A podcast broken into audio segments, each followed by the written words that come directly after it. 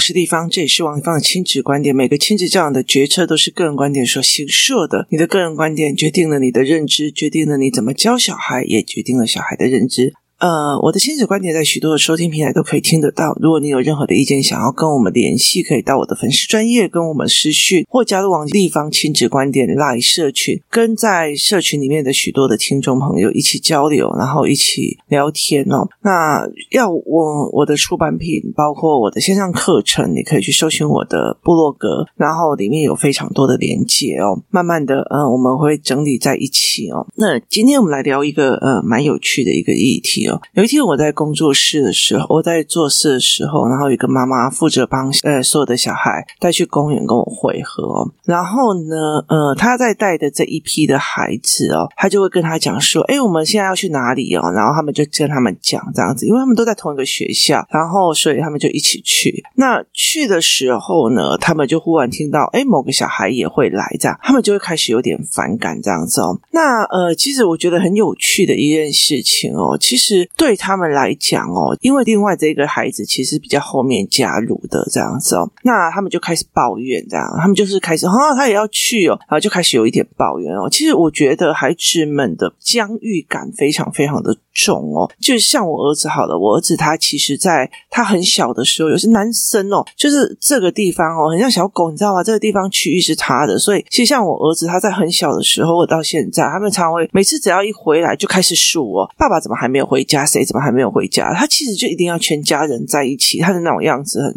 很像那个阿公以前的狼的天啊，我就是那个你大概全部都要到家的那种样子哦，就是那种。其实像我爸现在的状况也是会，他会觉得说，那全部的人在一起吃顿饭或干嘛，这对他们来讲是非常非常重要的一件事情哦。那其实像我儿子就会这样子，那他们就会觉得，哎，我们这一群比较 OK，然后就会在一起。那呃。这一个后面加起来的，呃，就是 A 同学这样子，他们就开始有点抱怨。那其实我觉得，呃，无可厚非哦。那他们就会在那边碎碎念这样子。然后其实带来的那个呃妈妈，他们有稍微问他，他就等到遇到我的时候就问我这样。然后呢，呃，那你就会看到，其实，在整个上课的过程里哦，这个 A 同学如果讲什么话，慢慢哦，你不要乱讲啊，你怎样有的没有这样子哦。那其实 A 同学他其实是呃比较思维比较缜密的孩子哦。那其实我觉得在很多的过程里面，我觉得在亲子教养或者在教育的概念里面，其实我觉得。呃，蛮难过的哦。为什么会蛮难过的一件事情哦？那种乖乖的哦，然后很会写答案的，反正很会写标准答案的那一群孩子，其实是在呃学习的过程里面拿到短期红利。意思就是说，他在他高中、大学的时候，他可以拿到一个大红利哦。可是其实像呃比较有思考性的，说思考性比较缜密的一件事情，要想很久的那样，他就会作业写很满哦。然后呢，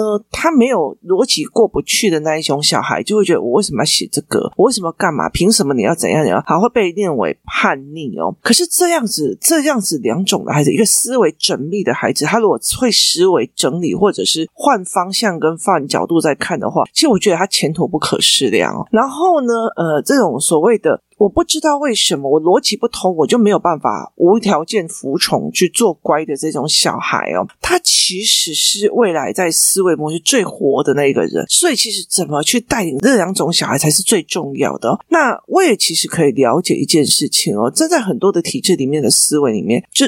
为什么要给这种乖乖，不管怎么样我都先服从的呃这一些人呢？我不管你怎么样，你今天把我关起来，我也说你好棒棒；你今天不关我，我也说你好棒棒。好，例如说，所有的东西都还要帮所谓的压迫者找一个借口的那一种人，其实对压迫者来讲是最好的一种。就是奴才，然后最好呃统治或者是这样子的人哦。可是在，在我的视角里面，我就觉得这些小孩子其实是很可造之材，可是他却非常没有办法去得到这个社会的认同，尤其是以学历跟学习方式为至上的孩子哦。那其实我觉得每一个人的特点，他有不同的教法，必须要去协助他们。所以在我看来，其实我觉得蛮可惜的哦。那呃，在这几个孩子里面，我常会在讲哦，有那种。你再去看他的，就是呃，我用教案的时候来问他说：“诶，什么是空虚感？然后什么是恐惧感？”他们所回答出来的问题的时候哦，有些小孩会很明白的告诉你说，有些小孩明明要告诉你：“哦，我在小学一年级的时候怎样怎样，我在怎样。”就是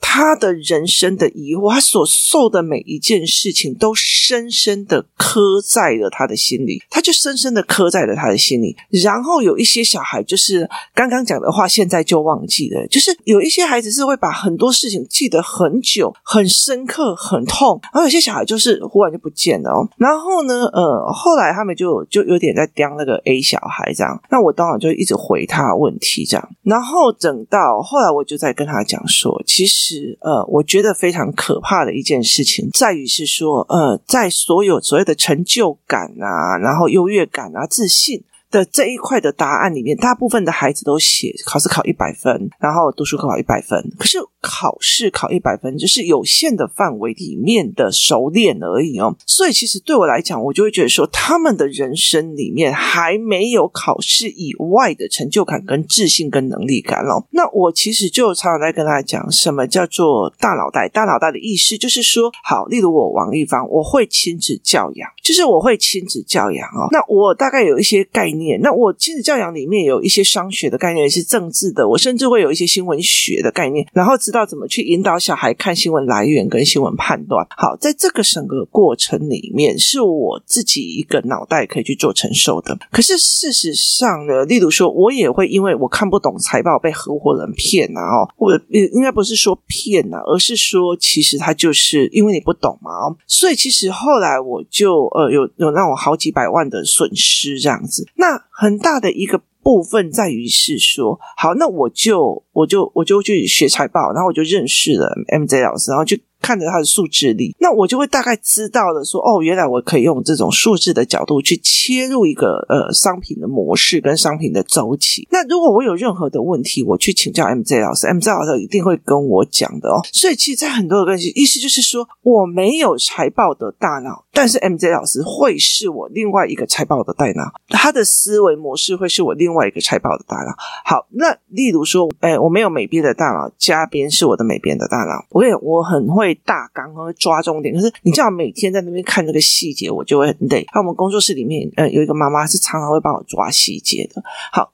所以其实，呃，等于是我有一个大脑袋，那个大脑袋是每一个人的脑袋的思维哦。所以其实我，呃，一直在引导孩子去看懂别人的思维，而不是看这个答案是什么。所以后来，其实，呃，在这整个过程里面，我就一直在引导他去做这一块的思维模式。我是说，在场的所有的孩子哦，我我经常跟很多妈妈在讲哦，一刚开始我是用游戏团开始的，第一。个就是我，反正就是带小孩，你想要用游戏团，然后在游戏团里面的过程里面，我女儿在游戏团里面的概念对我来讲就是一起玩。那个时候我真的不知道其他的妈妈的思维模式是完全跟我不一样的，所以在玩的过程里面，她今天如果被排挤了，会干嘛？我就知道我怎么刚刚帮她破关，或者是我要做什么样的，包括排挤，我要应该做哪一个关卡去帮这个孩子破关哦，然后用什么角度去切。所以其实后来在整个游戏团后来离开的时候，我们就会觉得说啊，反正人就是。来来去去啊！哦，那接下来到了我儿子的时候，我就会很清楚的一件事情，因为当我儿子入学的时候，我女儿正好会去卡在他四五六年级的这段时间，这一段时间叫做手机开始，就是就是会喜欢看手机，然后看影片啊，干嘛的没有？所以那个时候给我非常非常大的警惕哦，所以我必须要有个游戏团。那后来其实游戏团之后，就游戏你一定要从玩，然后像现在有些小孩，你在家在公园玩很晚。他们不行啊，然后我们就会让他们呃，因为你一定要在家思考，所以他们他们这一群孩子会开始坐在旁边，不对啊，这个这种这种物理现象不对，然后他们会会开始谈起来，或者是你怎么去认定呃山崩跟那个什么土石流的关系或干嘛的没有？好。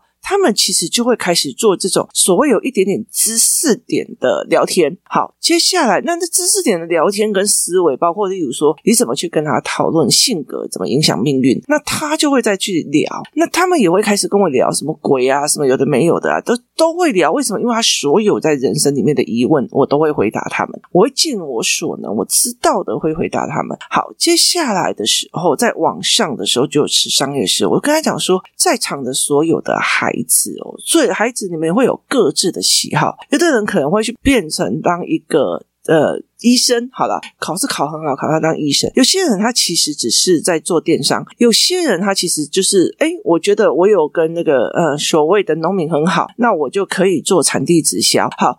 在这些所有的领域，当你们每一个领域都对的时候，可是我又给商业思维的时候，他们就是一团温州帮，你知道吗？就台湾的温州帮那种感觉。所以，其实我就跟他们讲来讲说，如果你们有人学法律，你们有人学财经，你们有人学新闻，你们有人学任何东西，你们夹在一起，只要你们不是踩践他人的，你们就是一个大头脑，就是。你们是一个大头脑，其实，在很多的商业界里面，其实包括说 MJ 老师的呃，林明章老师的财报课，我非常推荐的。呃，是实体课，是真真实实的去上两天一夜的那个实体课。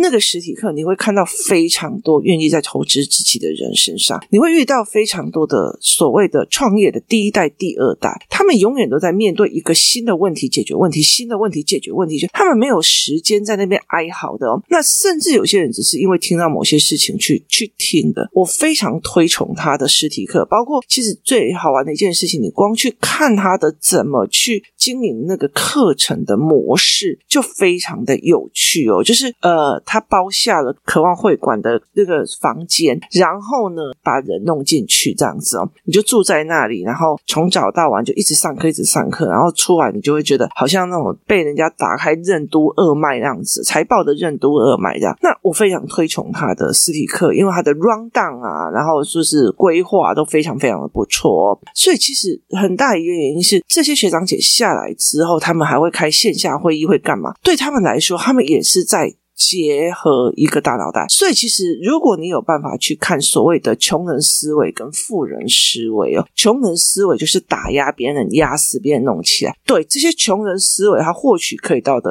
例如说什么所谓的呃名校啊，什么台大、北英女这样，他会想到那个名校，可是他还是有那个穷人，就是我先碾压别人，然后我得到要，那我就算要攀别人，其实他也很容易被人家看出来，你就是在攀关系，而不是。大头脑的意思就是说，我今天我的知识含量跟你的知识含量结合，它并不是一个。哦，我今天有什么东西，我要拐他来投资我。我今天这个东西已经快要不行了，所以我要找，就是我的呃公司已经快要不行了，我要找几个下家来帮我投资我，然后做什么天使投资人干嘛？是没有的哦。可是其实真正呃最上面的那一群圈子是，他们是脑袋跟脑袋的，就是他们有一块创业的群体的很大的概念，就是我财报不会有问你，然后法律资源不会问你，然后我什么东西的出版不会我问谁？为什么？因为他们就是一个集体的，就。就是大头脑概念，就是我的脑袋里面是某一个区域，你的脑袋里面是某一个区域，他的脑袋是某一个区，这就是一个大头脑的概念。这里面是不可以谁碾压谁的，而是我的知识价值换你的知识价值哦，这是。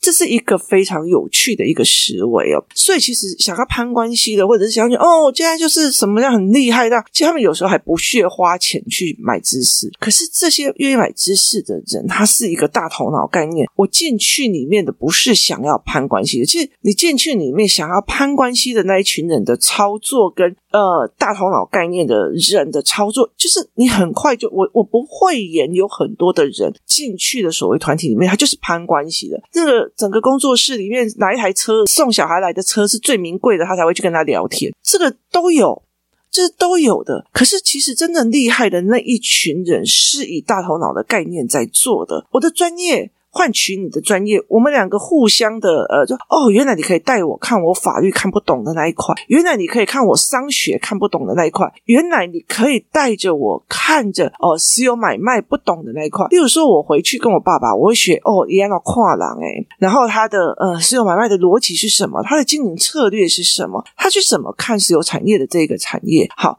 可是。如果我去跟我同学聊天的时候，我就会在想养殖场的经营策略是什么？他是怎么思维，在他的角度是怎么思考的？所以其实很厉害的一些人，他常常会问你意见，然后再问你你怎么思考的？因为他传递的一个概念是我想要知道你的思考的顺序跟逻辑，而不是这答案是什么？这答案是什么？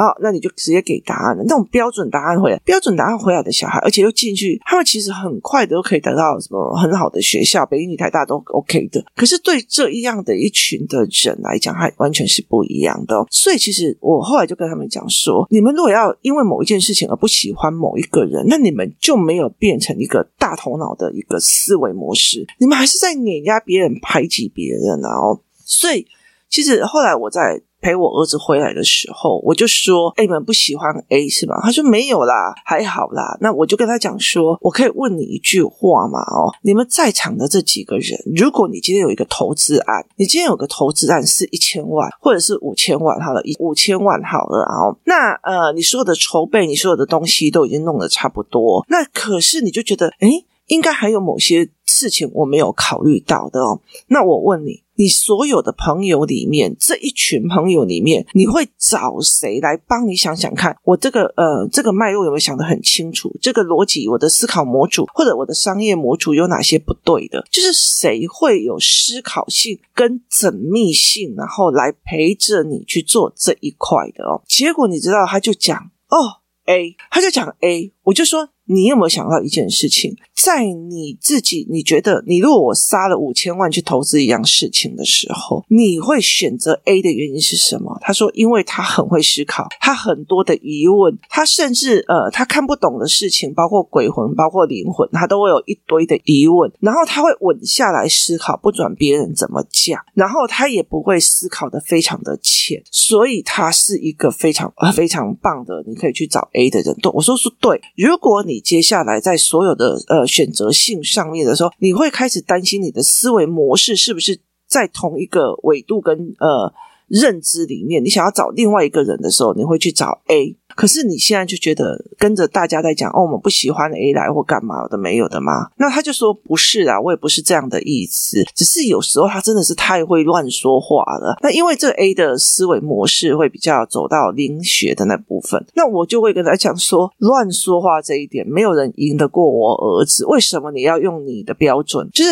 你为什么对自己的要求这么低，而去用别人的要求很高？那他后来其实，在跟我跟姐姐在聊天的过程里面，他就。理解了一件事情，说其实那是。大家的一起的有有点类似偏见，所以他后来就觉得这件事情不对，因为他他也真的很认可这个孩子的思维模式是赢过很多孩子，他的思维他的缜密，然后他对所有事情的谨慎。然后后来我就跟我讲说，你知道吗？我觉得他最大的坏处就是活得太谨慎了一点，就是这对他来讲压力很大。他也很清楚一件事情，我当初会破例收这个孩子的一个很大的原因，就是他的谨慎过度已经变成他的人生压力了。那我也会跟他讲一件事情说，他的人生太谨慎，你的人生太放手。太不谨慎了，说我儿子太不谨慎了，你们两个可以 balance 一下吗？所以我儿子就开始笑了。我就说，你看哦，你的人生太不设防，太不谨慎，但是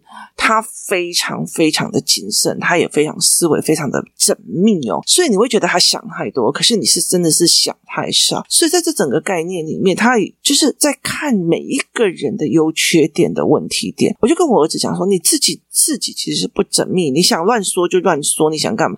他说：“妈妈，那是五岁之前哦。我后来其实真的没有这样了。我就是三年级之前，我现在的东西，我当然会觉得他这几年真的是，就是这一年，尤其三年级三级警戒过后的那一年，真的是。”好可怕！你知道，鸡鸡上云端啊，什么有的没有事情都会抽出来。可是其实他在慢慢这样熬过的时候，他越来越缜密。可是他其实没有像 A 那样子的呃缜密。我说他很谨慎，可是你太放松哦。那其实呃放在一起，其实你们可以互相 balance。我就跟他讲是大头脑概念哦。你们要了解一件事情，朋友跟朋友之间是互相一个大头脑。那我在工作室里面的一个概念是，大家可以一起好，可以共好就一起好。我一直在用 podcast 的一个原因是。在于是我不怕你们学，而是在于能共好就共好。但是当然有一些思维性很高阶，包括呃一些 mega 跟一些避坑的东西，就是很大的坑或策略的东西，我真的真的只能把它放在收费的收费的那种所谓的课程再去做，要不然的话真的是嗯会会。落入一个非常危险的一个地步。所以其实对我来讲是这样在思考的，就是我是这样在思考的。所所以其实很大的一个原因，你游戏团体出来之后，那你是怎么去做的？那你很大的一个原因是在于是你养出了一个所谓的大头脑。大头脑是我不要求每一个孩子所有的东西都非常的谨慎，但是他们在一起的时候聚集起来的能量就是超过了千千万万的人。好，那个东西在于是他们懂得说，嘿，A 同学他思维缜密，B 同学什么都敢去讲，C 同学他虽然呃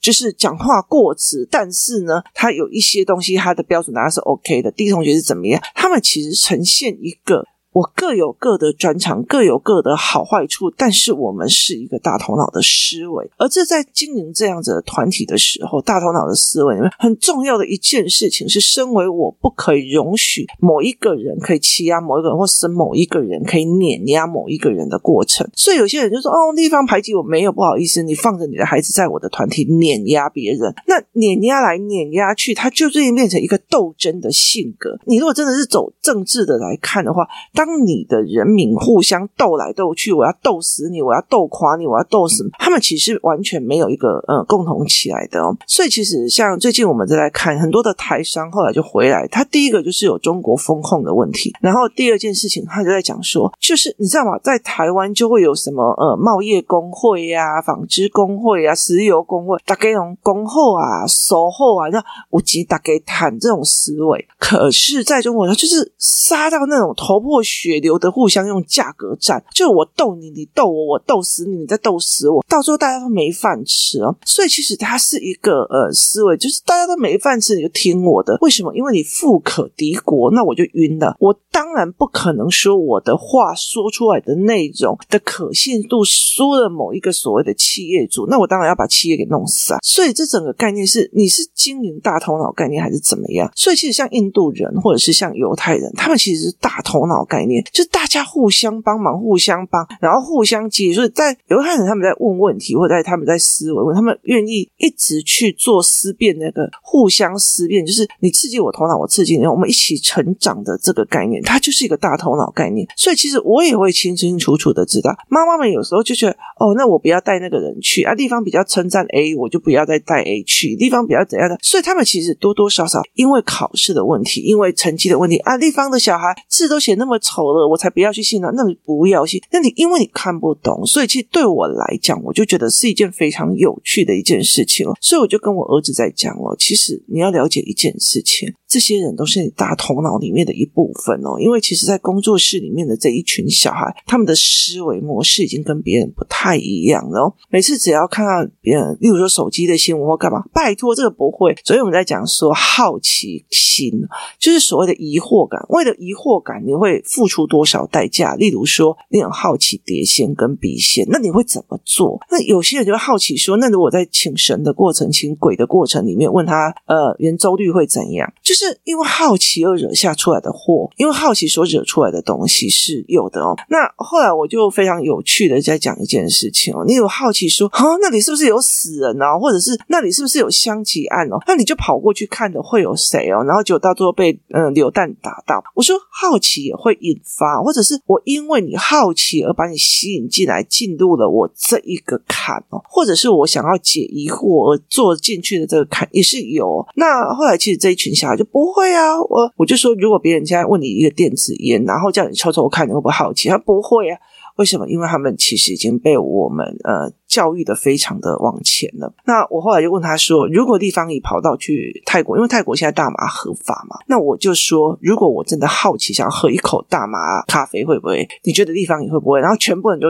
举手说地方也会，为什么？因为我好奇过剩哦，所以其实，在很多的过程里面，好奇里面后面还要再加上呃，你付出的代价。可是他们在问我说：“那你怎么评估这件事情？”没有，我就是很有趣，就是其实你在很多的事情里，你再怎么跟他们讲的时候，其实大部分的人哦，并不是谁要去碾压谁，而是这一群小孩或者是这一群人已经帮你练到一个，就是大家是集体的，它并不是一个。所以在我。的工作室里面，有些人就是用攀关系的方式在经营，有些人就是用碾压别人的东西在经营。其实对我来讲，我觉得都还 OK 哦。对我来讲是个人观点，可是其实我在带领这一群孩子的是大头脑思维。大头脑思维就是说，我们一起把很多的概念搞清楚、做清楚，然后一起往前。接下来各在各自的领域，我们各自懂。其实很大一件事情，他要的不是标准答案，而是真的看得懂别人的思路跟思维脉络。而在这整个过程里面，你在不同领域的思维脉络会变成我大头脑的一份。这就是我们各自发展。但是我们也相同合作，互相的协助，这就是一个团体的一个概念哦。这就是所谓的大头脑概念。可是我其实，在很多的过程里面，其实妈妈只要看到那个成绩啊被碾压了或干嘛，那个焦虑，然后想要把别人碾压过去那个样子，其实我觉得我们就灭了孩子的这样子的思维哦。提供大家思考一下，谢谢大家的收听，我们明天见。